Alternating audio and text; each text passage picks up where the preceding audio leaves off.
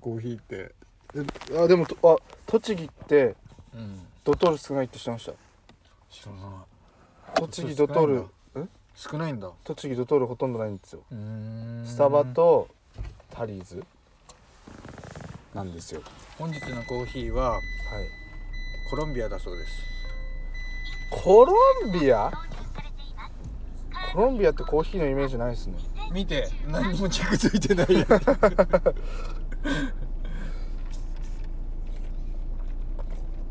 あ確かに。苦味がありますね。うん。苦味がある。すごくない？あのみんなさあの周りで待ってたのにううちらだけすぐ来た。みんなフラペチーノだからだよ。そうだよ。んこれでできてできてるやつだから。みんなあのなんかいくらか待ってたのにうちらだけすぐ出てくるっていう。せっかくスタバ来たのドリッにプコーヒー。じゃあ僕前前僕です。前僕ね。フロント僕ね。はい。はいフロント僕。フロント僕で。よし。よろしくお願いします。はい。さあ今日はですね車からの配信ですね。あ。はい。こにゃにゃちは。あのー、ねさっきもやってたつもりだったのに 取れてないって。い う取れてないっていうはい。まあまあ話してるね。30はい。分、30分話した。なのに何の音もないっていうね。途中からなくなっちゃったのかな。なんかエラー起きちゃいましたね。携帯電話が接まあ続されていません、うるさいね。携帯電話を忘れていませんか？最近の車ってこうやっては喋るんですよ。携帯がないかどうか。とかいろいろそうもともと持ってない人が乗ったら結構迷惑だねあそう。でも一回これで助かりました。教えてくれて。一応聞くんだね藤田君。はい。一応言われ毎回言われて一回確認する。一回確認しますよ。素直に。はい。あのね従順ですから。今日はですね僕の車でね。あそう。えっとドライブの録音が結構いいんじゃないかっていうことで。そうですね。いろいろね今試行錯誤の段階ですからね、で本当はレンタカー借りてそうそう行こうかそう。そうなっていう話だったんだけど今回はまあテスト会っていうことだよね。テスト会っていうよりかはあれですね。玉ねぎさんが僕の車乗ったことないのにレンタカーよりね、まあそうですね、うん。レンタカーに向けてのいろいろって感じですね。まあ、借りても全然うるさかったらそうそうそうそうそうそしょううがないかなっていう。そうそう。まあでもあでもどうなんだ？レンタカーって EV なのかな？電気自動車乗ったことあります？ない。僕のこの車ってあ今車3パターンの分かります？軽。あ違う違う違う。軽トラ。違う違う違う。軽自動車。違うよ。普通自動車。軽トラと軽自動車一緒だしナンバー黄色じゃん。一緒だよはい。えっとあのまあ大きく分けてあの EV っていう、まあ、電気自動車ですね、うんうん。とガソリン車。そうまあハイブリッドっていう、まあ、PHEV って言ったり、うん。PHV って言ったりするんですけどとまああとガソリン車ですね、うん。まあ、基本的にはこの3つでまあ僕のこの車はガソリン車なんですよ。うんうん。やっぱガソリン車はその3つの中だったら一番うるさいんですよやっぱり、排気とかの関係で、うん。でで次のハイブリッドってのはまあまあ静かですね。プリウス全然音ないもんね。そうそうそうそうそう。あそうそうプリウスとかそうそう。で電気自動車なんかはもうもっとスン。ほんとスンですよ。だから確かにね。えエンジンとかも全くうん。エンジンじゃないからあのうん。バッテリーだ要はコンセントにつなぐみたいなもんですよ、うーんコンセントに差し込むって感じですね。最近見るよでも家からなんかその充電してる車をああテスラとか。テスラあのみえ？日産とか？ああじゃあうん。日産はリーフ、うん。アウラサクラとかその辺だな。確かにその EV だったら音静かだから録音には向いてる。確かに EV のレンタカーってあんのかな EV のレンタカー狙ったら面白いかもしんない、うん、音がないからね。ドライブ感ないけどね。確かに。そもそもそもそも、うん。うん、そもそも。音がさ全くなかったらやってます体で普通に家で撮れる。つまんねえ。うん。景色変わんねえよまあ確かにあだから EV すぎてもダメなんだな。ハイブリッドの方がいいのかなそしたら。ハイブリッドもね出ないんじゃないかなそんなドライブ感。わかんない。なんかそれで比べるの面白いかもしれないですね、うんまあ、とりあえずこれガソリン車じゃん。うん。で軽トラはうるさいってことが分かったんで、でも一番車感伝わるのは軽トラですよね。プップップップッつって。うんいやあの回聞いてくれた方本当にありがとうございますいやファンだよ僕ファン。2回ぐらい聞いたけどうん。やっぱちょっと気になったもんな音は。うるさいよねあれね。あの なんだろう。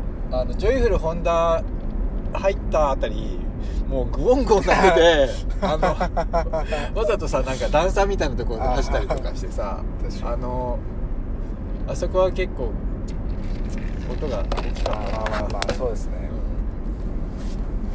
まあさっき話変わりますけどさっきうん。スタバ行ったわけじゃないですか、うん。まあ、あのドライブスルーを一回スルーするっていう あの工程を挟みましたけど玉ねぎさんスタバどうですか？人生において何回目くらいですか？まだね多分3回ぐらいだね。今日で3今日で3回ぐらいだったと思う。初スタバいつですか？初スタバ。スタバ童いつだっ貞たろうな。スタバ童貞卒業はいつですか？あでもね思い出した。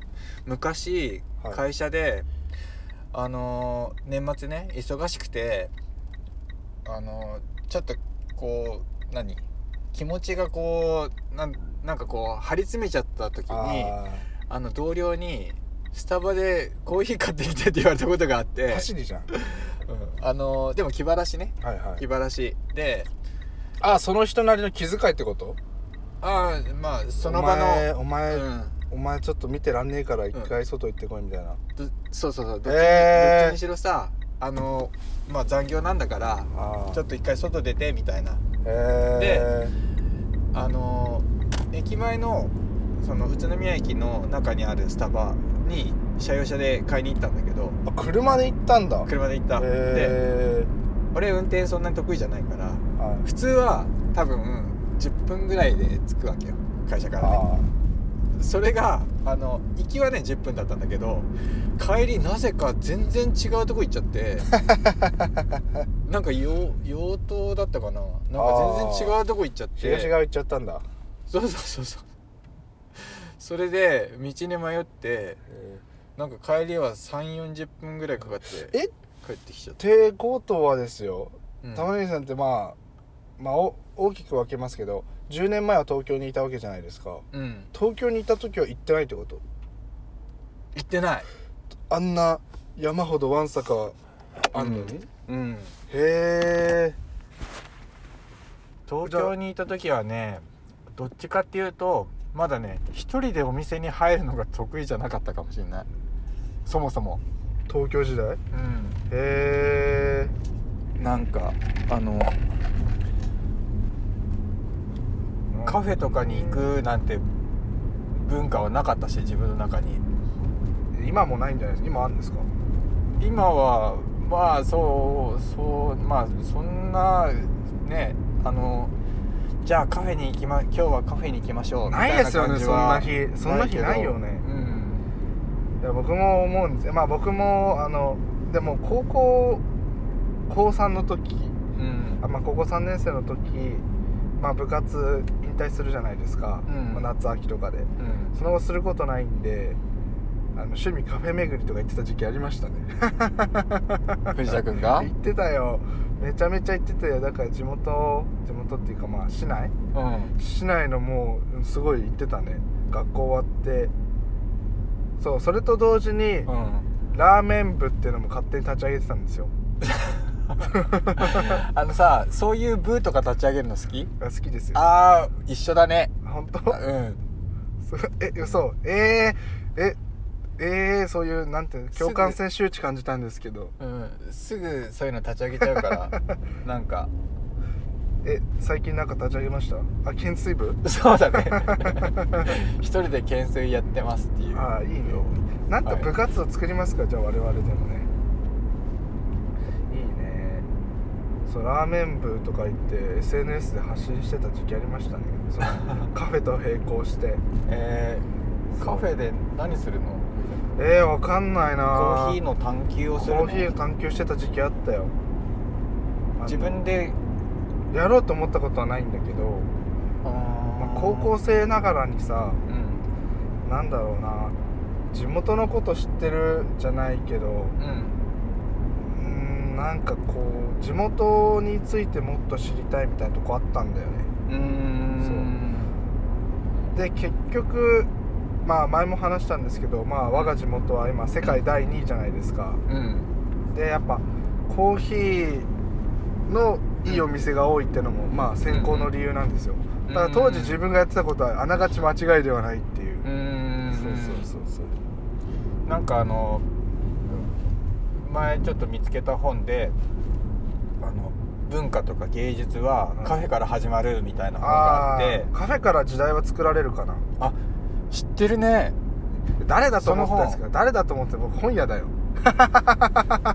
読んだ？えあチラッチラって全部は読んでちょっと分厚いやつですよね。あの赤文字で書いてあるやつだね。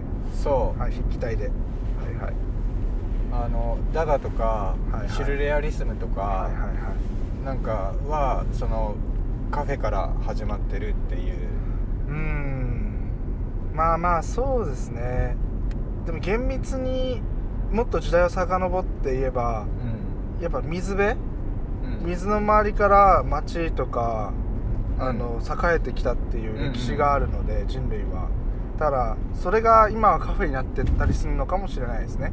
水につながってくるっていうことそう水っていうか水場？水のある場所？うーん。カフェもそうだけどまあコーヒーっていうさうん。水物があったり、うやっぱり町が栄えたのって港とか川の周りじゃないですか。最初はね。そうそうそう、うん。文明が栄えたのは。うん。だからそうなるとまあねその本に書いてあることはねカフェに置き換わってるだけで。うん。でも今多すぎると思いますけどね。カフェが？うんその系列店とかを含めてっていうこと？そうそうそうそう。ん。確かに。なんか日本の場合ってカフェって後付けじゃないですか。昔はお茶屋っていうことでしょ？なんかなん。んだっけな。イタリアうん。なんだっけイタリアのそういう場所なんて言うんでしたっけ？ビバーじゃなくてそういうたまり場みたいな、まあ、そのカフェ的な機能を果たしてる場所なんだよな。なんだっけなイタリアは？違う。イタリアそうビビバビバだったかな。ゲバだったかな。なんだっけなんかあるんですけど、うん。それってもうやっぱり長い歴史の中でそういう場所を人が求めてきて自然とそうなってきた。だからあの、経済的な利益を追うよりも人が集う場所として機能してる、まあお店なんだけど一応、うんうん。そういう場所がやっぱイタリアはあるんですよいっぱい。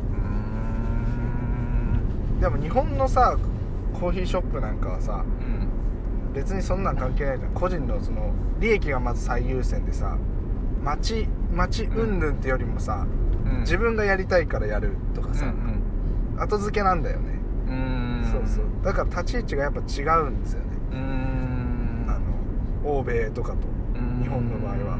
だからこんなに乱雑しちゃうんですよね。ああそういうことか。そうそう。個人がやりたいことなのか、うん町として必要なものなのかの違いだと思ってて全体として見るか、うん。まあその個として見るか。うん。だから日本はね家とかの建築物にしても乱雑してるじゃないですか。統一感ないし。うん。それ感じるそのなん自か分が作りたいの作って、うん。日本はその自由すぎる部分があるからえっ、とその景観を統一させるっていうことがちょっと難しいよね難しいですね。個人のその自由が侵害されちゃうから。そうそう。そうなんですよね。自由かそのね統一させるかっていうところで言うと。街並みがね揃ってればいいとは必ずしも思わないですけどうん。やっぱピシッてなってなりますよね。やっぱ揃ってたうんらある程度ね。昔の街づくりとかそうじゃないですか。そうだね、うん全体的な最初の雰囲気があってそこのなんか意思が統一されてる方が本当は気持ちいいと思うんだけど。どこで崩れたんですかね？なんか崩れたっていうか多分ありましたよね。何かこうやっぱ戦後ですかね。戦後一気に燃やされちゃって、そうだね。そうだね。そっからアメリカ文化みたいなの入ってきてうん。崩れたんですかね。日本って独特ですよね場面においては統一性求めるけど、場面においては自由すぎるところもあるし。うん。そうだね。なんかその自由っていうその概念がそのなんかどこまで広げられるかっていうところで変わってきちゃうよね。まあまあそうですね。だからそもそも日本にあるその自由っていう感覚とうんいろいろ海外欧米？を見てでその自由っていうのとこの間その旅行に行った時の話もそうだけどあアイデンティティが変わると自由の概念が変わっちゃうからさ。変わりますよね。いやーでもまあそう考えるとねこう普段生活してる中でもいろいろ見方変わって面白いですよ。うんうん。何でもそうですけど。うん。ね目の前に見えてることが全て正解じゃないんで、うんうんうんそうだね。はなんかそのあるじゃん。その街並みですごい看板がたくさん立ってたりとか。いうんあと昔から昔ならではで言うとあのなんかキリスイエス・キリストのなんか文言書いてある看板がこう貼ってあったりとか。うんああ宗あるあるあるあるあるあるあるなんか悔いを改めようみたいなね。みたいなとかさはいはいはいなんか子供の時とかはそれちょっと嫌だなとかさちょっと怖いなみたいなのがあるんだけどずっとあるとなんかその街並みに溶け込む。ああわかるわかるわかる。街のカラーになってくるね。うん。わかるな。文化になるのかそのパチンコ屋とかさ田舎で言ったらそのラブホテルの看板とかも子供の時はなんかちょっと嫌悪感があったりするけど、はい。一回外出てまた戻ってきたりすると なんか懐かしくなるとか はいはいはいはい。ああそのなるほどね。変わってきちゃうよね、あうんあ確かにね。あでもそれで言うと確かにあのまあアメリカっていうかまあ欧米の街づくりは逆に飽きちゃうかもね。あ一緒だからあね、基本的に一緒だからね。石畳でうん。レンガでだからあの海外の人はさ東京とかに行くとめちゃめちゃたくさんある看板の写真撮ったりするんだろうねネオン街の。これまで玉ねぎヒストリーで、うん。あの異国の方と働いたことってあるんですか？ある。異国な何回かある。あのそのレストランで働いた時にその外国人の方がいたりとか。今どうですか？今のその今の業務というか職務の中で。今はいないね。あいないんだ。うん。採用してないな。僕最近であのあったんですけど、ん。あのあのちょっと前単発でうん。引っ越しのバイト行ったんですよ。うん。でそしてなあの中国人のうん。中国人のお家行ったんですよお家の引っ越し？そうそうそうそう。そうそう、ん靴履いてたんだよね。え？アパートで。あの普通日本人だったあら土足じゃないとそうころそうをそう。土足で生活してたそうそうそう。びっくりしちゃって。わかんない。その日だけだったかもしれない。でも最後の日だったからフローリング？フローリング。土足おう。おう。そうおうってなったよ。玄関に靴置いてあった？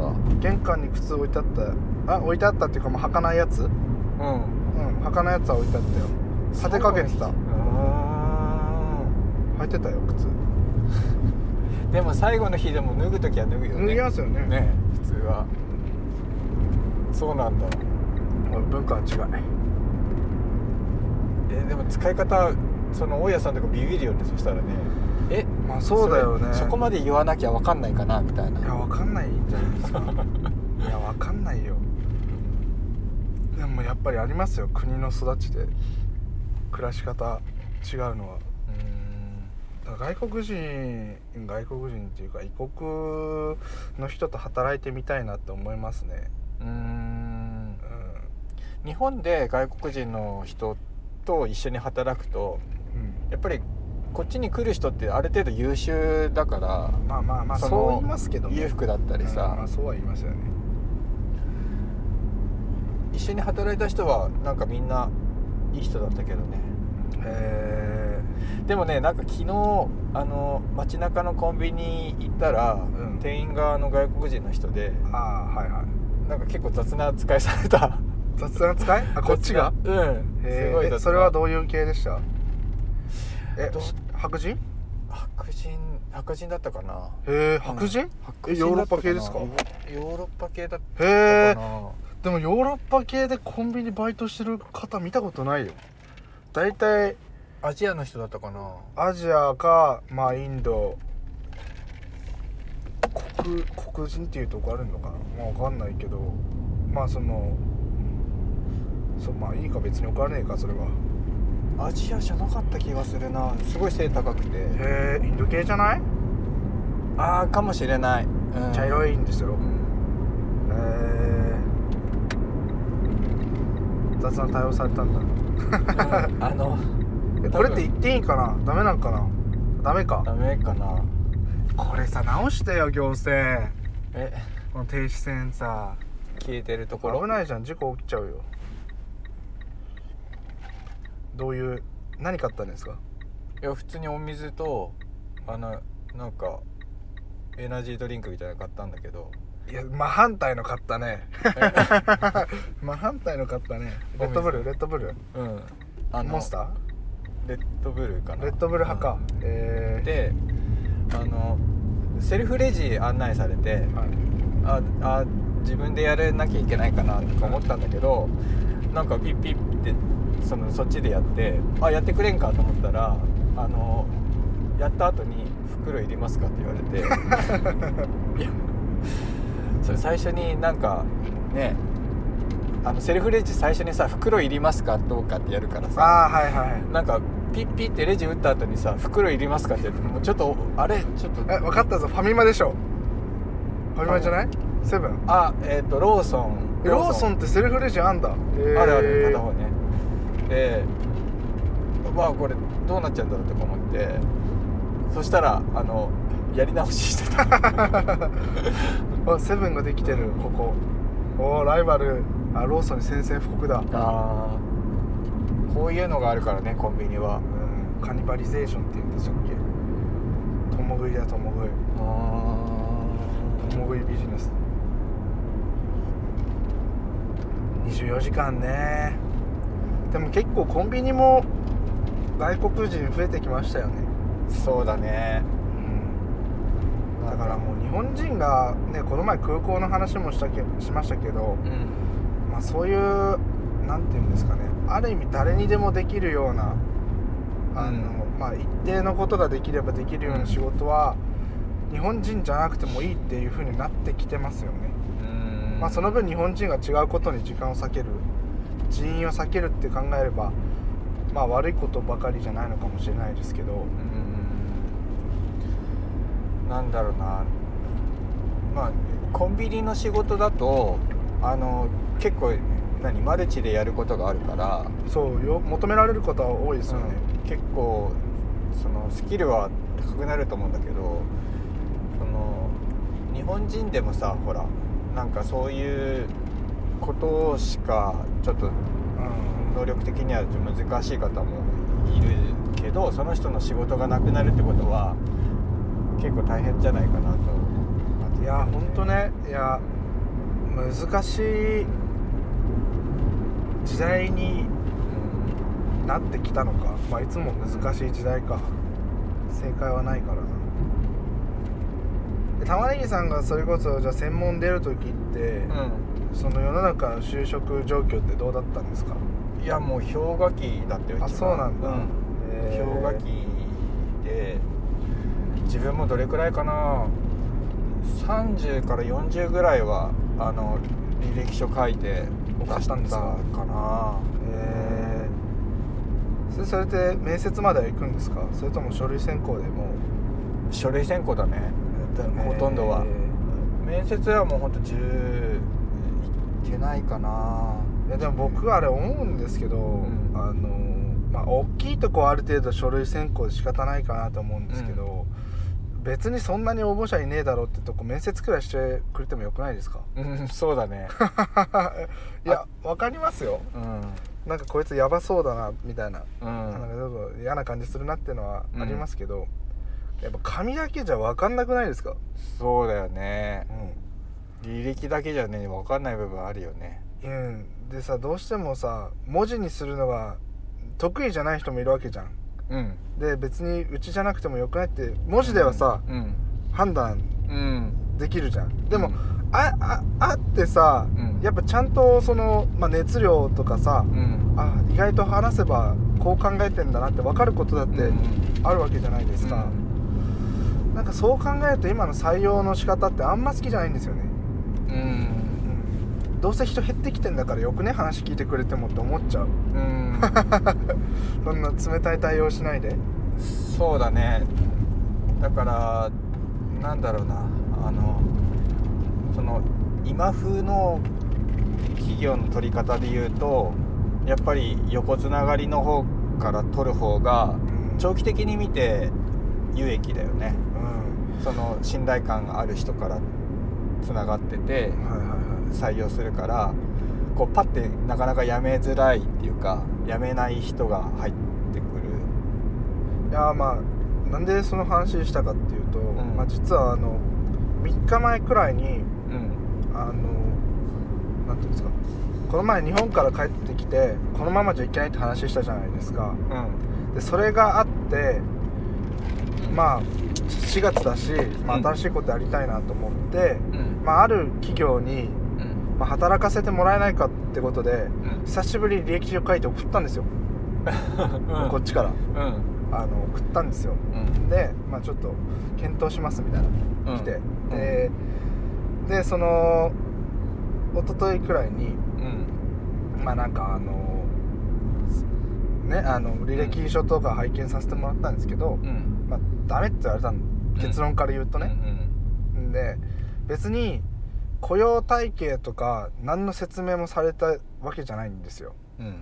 うん。でまあメールであのーなんていうんですかね。あの御社御社でね弊社に興味を持った理由をうん。教えてくださいみたいな。うん。でまあまあ理理由書いたんですよ。うん。ある程度。で別に履歴書送ってくださいって言われなかったのね、うん。まあ、だけどさ、まあ、一応送ったんですよこっちから、うん。でそれでまああの話し合いっていうかまあその、うん。なんなんなんだっけ話し合いっていうか。面接？あそう審査みたいなので、ちょっと今回はごご期待に添えなかったみたいな、まあ、久しぶりにお祈りメールいただいたんですよ。へでいやーまあちょっといけるかなって思ったんですよ、うん。うん、まあ人と違う経歴みたいなのあるしうん。まあ多少自信はあったんですけど、まあうん。ダメで、うん。まあ、それはそれでいいんですけどうん。いやあの面接くらいはしてほしかったなと思ったんですよ。でしかもそんな大きい組織じゃないんですよ。10人くらいで。へー。で僕はその社長がうん。まあいるわけじゃないですか、うん。でその人の考えとか思いが結構今の自分欲してるものだったのでその人のもとでちょっと学びたいと思ったのね。そ うだけうどん。なんかその人事の担当のやつからうん。やつとか言ってた。人からうん。まあ来たんですよ。うんお祈りメールがね。うん。誰だよって思っちゃって、うん。僕はあなたと話したいわけじゃないのにうん。あのその人にからさ来たからさ、あーあーまあこんなもんかって思ったんですよね、まあ、それ一つ経験として。うん。だからさっきそういう話したんですけど。なんか話すれば分かることってあるじゃないですか,、そこまでいけなかったから、まあ、今の自分はあその程度にしか思われてないんだと思ってまた頑張ろうと思いましたね。あ うん。あーなんかこう自分の中ではさある程度、ーうん。まあ、面白いわけじゃないけど、まあ、人と違うことやってきて、うん。まあ、ある程度さ、うん。自分なりにも、まあ、自分の人生に対して自信とかうん。納得感ある上でで今自分に足りないものがあるから、うん。それを補うためにうん。ちょっとね別の環境で働くことも大事かなと思ってそういううん。行動したんですけど、うんまあそういう感じだったから。ああああそうね。って思って。そう今思ってることさつらつらすんごい長い文でさ送ったんだよ。でそれでもダメだったから。うん。ああそう、まあ、4月だしね。他の人を先に入れちゃったのかもしれないですよ。あうん。あなんか別のアプローチでその社長と一回話してみるって言ったらいい？そうそうなんですよね。まあでもなんて言うんですかね。あの種をまいておくことは何でも大事なんで。うんどこでなどうつながってくるかわかんないんで、ん。まあそれはそれとしてうん。一旦受け止めて、うん。まあ、力が足りないのはこっちだったし、うん。まあね向こうの組織が求めるものが多分僕にはなかったので、それはそれでしょうがないんですけどなんか一回とりあえずうん。話をさせてくれと思ったんですよ。あだから多分ーうん。僕は自分である程度ねその事業っていうか、まあ、個人事業としてやってるものがあるからいいですけどうん。何もない人がすごいその企業で働きたいって思いはあるのに、うん。ね、書類とかで落とされてたら、うんなんかそれはかわいそうだなって思ったんですよね。いやーでも本当にそういうの世の中でたくさんあるよね。ありますよね。うん。僕でこんだけ思うんだから多分、うん。他のもうそこしか、ね、例えば考えてない人とかだったら、結構ダメージでかいよなと思ったんですよね。うんだって大学生とかなんかさやっぱり結構ね大学出ていい知識を持っていてうん、ある程度安定したいから大手をうん。望むけど、うん。ね大手はさ選びたい放題じゃん。うん。たくさんまあまあ履歴が来るからね,、だからなんか自分が絶対ここで働きたいって思ってもなんか叶わないことが多々あるからさうん。数打てば当たるになっちゃうじゃんどうしても、いやでもその就職っていうかそういうのってやっぱまだまだ課題山積みですよね、うん。正解はないから。う、ん。でで今若者のねその離職率みたいなせっかく取ってもうん。すぐいなくなるみたいな、3ヶ月いなくなっちゃったりとかね。うん。僕もこっち来て入ったね仕事3週間で辞めちゃったし。ねだって要はさその人取るためにさ、うん。ね、ある程度コストと時間かけるわけじゃん。うん準備とかさ、うん。ね、面接に時間割いたりするわけで。でそれで辞められちゃったらね。他の3週間の男が言ってますよ、他の人取ればよかったなと思っちゃうよね。うん。で自分がね組織ねまだまだ全然力及ばずでまだ自分一人しかやってないけど、ん。これから先ねうん。すっごいもうビッグになってさうん。人を雇うってなった時にはさ、うん。やっぱ取ったからにはやめてほしくないじゃん、うんそうだね。っていう話がありました。うん。とりあえず話させてくれ。本当に。まあしょうがないですよね。わかるでもそれは。それは別に面接に限ったことじゃないけど仕事でもあるんじゃないですか。うん。とりあえず話させてくれって時、うん。そうだね。そのテーブルにつかせろっていうのがそうあるよ、ね、そうそうそうそうう。んなか外されちゃうな大体。あそうなんだ。まあね難しいですよねその辺はね。し仕事って働くってなんだろうって、まあ、たまに考えますけど。そうなんだ。なんかその俺もあるあのなんだろう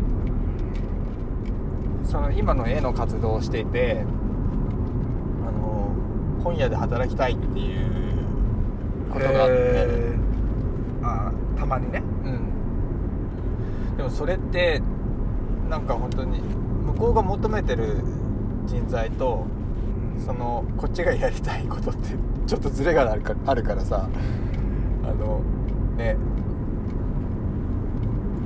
難しいよねただ働きっていうわけでもないんだけど。それはなんで本屋で働きたいって思う場面があるんですか？うんその単純にその雰囲気。あ本屋で働いてるっていう雰囲気も経験したいしその実際に来る人とも話をしてみたいしああと仕入れたりさ販売したりするっていう流れも知りたいし。ではもう日本でさもうあの柔軟性がないですよね。働き方に。もう正社員でそこでしか働けないみたいなさ縛り多いわけじゃないですか、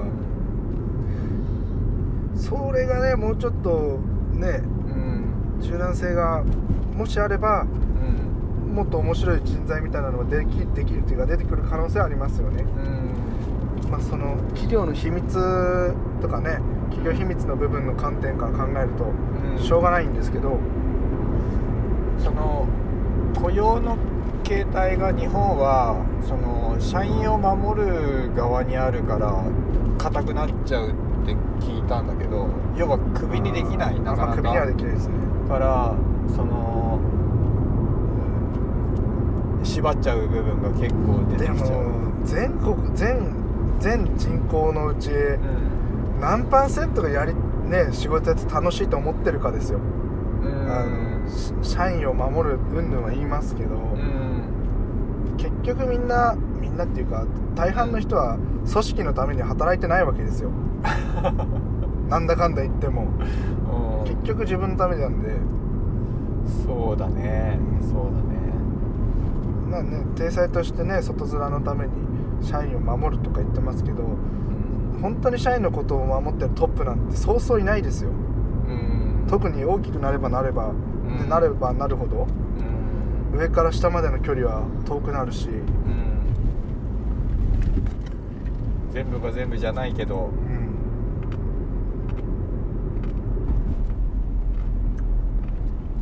うん、給料は上がんねえし。物価だけ上がって。もう世界行くしかないな。う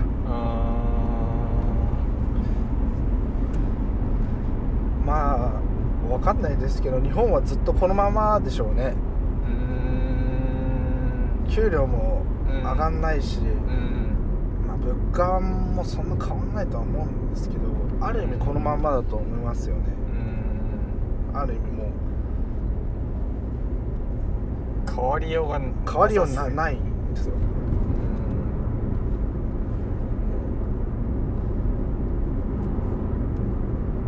まあどうなっちまうのかわからないですけど。うん確かに。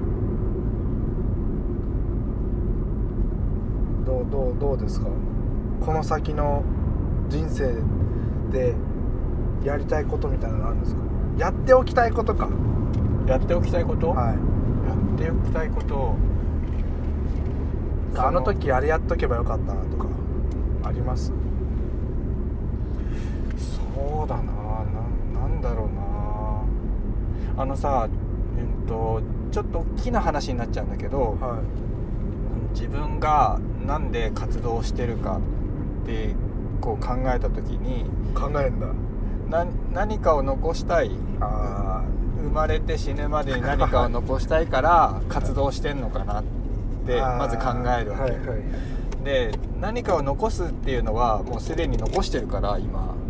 ね紙に書いて絵を残してるからジョーの？いやいいじゃんみたいになるけど、でも欲求はそこでとどまってなくてもうちょっと長く残しておきたい。だから世の中に何か残しておきたい。って思うんだけどえっと例えば自分が生きてる人生の中で残ってればそれでいいのか。はいはいはい。って思うと大体まあ80年とか100年未満ぐらいな時間を自分はただ残したいだけなのか。って思うとなんかそこでもちょっとししっくりこないなって思って。はいはい。えっと要は歴史のさ人たちはもっと長く残してるわけじゃん。はいはい教科書に載ってる人とかはいもさ、はいはいずっと残ってる。でそれってどういう風にしたら残せるのかなって思うとやっぱものすごい名作を作らないと残らないはいはいけど今時代が早すぎてね。昔の文化すらも良かったものすらもだんだんなくなってきつつあるじゃん。は例えば宮沢賢治が好きなんだけど宮沢賢治好きな人もだんだん減っていくというかいまあそれはしょうがないよね。ううんんある意味ではね。でそれを考えるとすごいなんか切ない気持ちになって自分が一体そのやってることって最終的に何が意義があるのかなって考えた時にあの形を形があるものを作って形のないものを残すのがはい。意味があるのかなって今思って今その段階。まあでも玉ねぎさんがうんまあ本人が望むかどうかは別として、うん。玉ねぎさんがの作品が評価されるのは、うん。死んでからじゃないですか。まあ死んでから。誰か。そう死んでからうん。ああいいいいものあったんだな世の中にはみたいな。なんかあの思うよしあの自分が今ね今日例えばパッと死んだら作品ってどうなるのかな。誰が引き取ってくれてどういう風になるのかなって考えることはすごくある、一生懸命やってる時って誰からも見向きもされないし評価されないんですよ。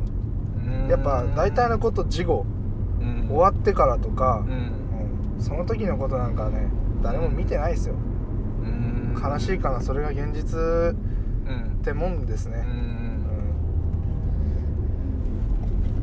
今でもねすごくそのなんだろう活動をずっとまあやってた上で一番いい時期というかなんかその何かをやりたいからそのまあその有名になりたいからなりたいから活動してるわけでもなくてまあでもやってるからにはちょっとありますよね。そういう気持ちないですか？あんまゼロじゃないんだけどうんうん、全くないわけじゃないんだけどそりゃそうだよね。でもなんかあの一番最初の頃のそのなんか書いてて楽しいっていう感情がずっと続けばいいなっていうのがある、いや最初に思ってた気持ちって忘れちゃうからね。うん、だから僕この前玉ねぎさんにそれ一つ感謝したいことがあって。この間、うん。この前撮った、ん。あのなんだっけ？旅行の話？ああそうそうラジオあったじゃないですか、うん。まあうちで撮ったやつ。うんあれよかっこ自分的に良かったな。ってあの聞いてる側を知ら、あのちょっと申し訳ない知らないんですけど あの韓国まあ隣ですけど、うん。で僕世界目指したいみたいなこと言ったんじゃないですか、うんうん。あの気持ちを音声として残せておけたのはある種良かったなと思ってて。言霊になるからね。そうそうそう。でもあれって例えば文字に残してるだとかう、ん。ねまあ、誰かに言ううん。それは確かに残ってるんですよ。文字としては残ってるし、あの誰かに言ったとか言葉としては残ってるんだけど自分の言葉としては残ってないわけですよ。うん。でそれをあのタイミングで、まあ、帰ってきて3日くらいのタイミング、ん。まだこう心がふわふわしてる時うん。に残せてたのは、あー。そう良かったなって昨日なんとなくそうあのもう一回聞いてたんですよ。自分のうバカなこと言ってねえかなと思って、うん。そうでもそれをやっぱね自分一人でこう言葉にするよりも誰かにうん。そう言言うことによってうん。やっぱ自分の中に腑に落ちることってあるじゃないですか。だかそれはなんか感謝してますよ。うん。よかったなと思って。無駄だけど無駄じゃなかった。いや無駄です。いや明らかに無駄です。明らかに無駄なんですけどうん。あでもよかったやっててよかったなって 思っちゃった。それはありがとうございますそうそれは感謝します。ーよかったです。あの一つ人の役に立ちましたね。うん。一人だけ。あの リスナーを置いてきぼりにして自分たちだけで あのいいんで楽しすよ。楽しんでいくという。そういう方向性ですから 間違ってはない。これ一回これぐらいにしとく？ああ確かに。いいっすか？一回これぐらいで。あまあじゃあこの辺で一旦小休憩挟みますか？はい。はい。じゃあありがとうございます。はーい。アディオース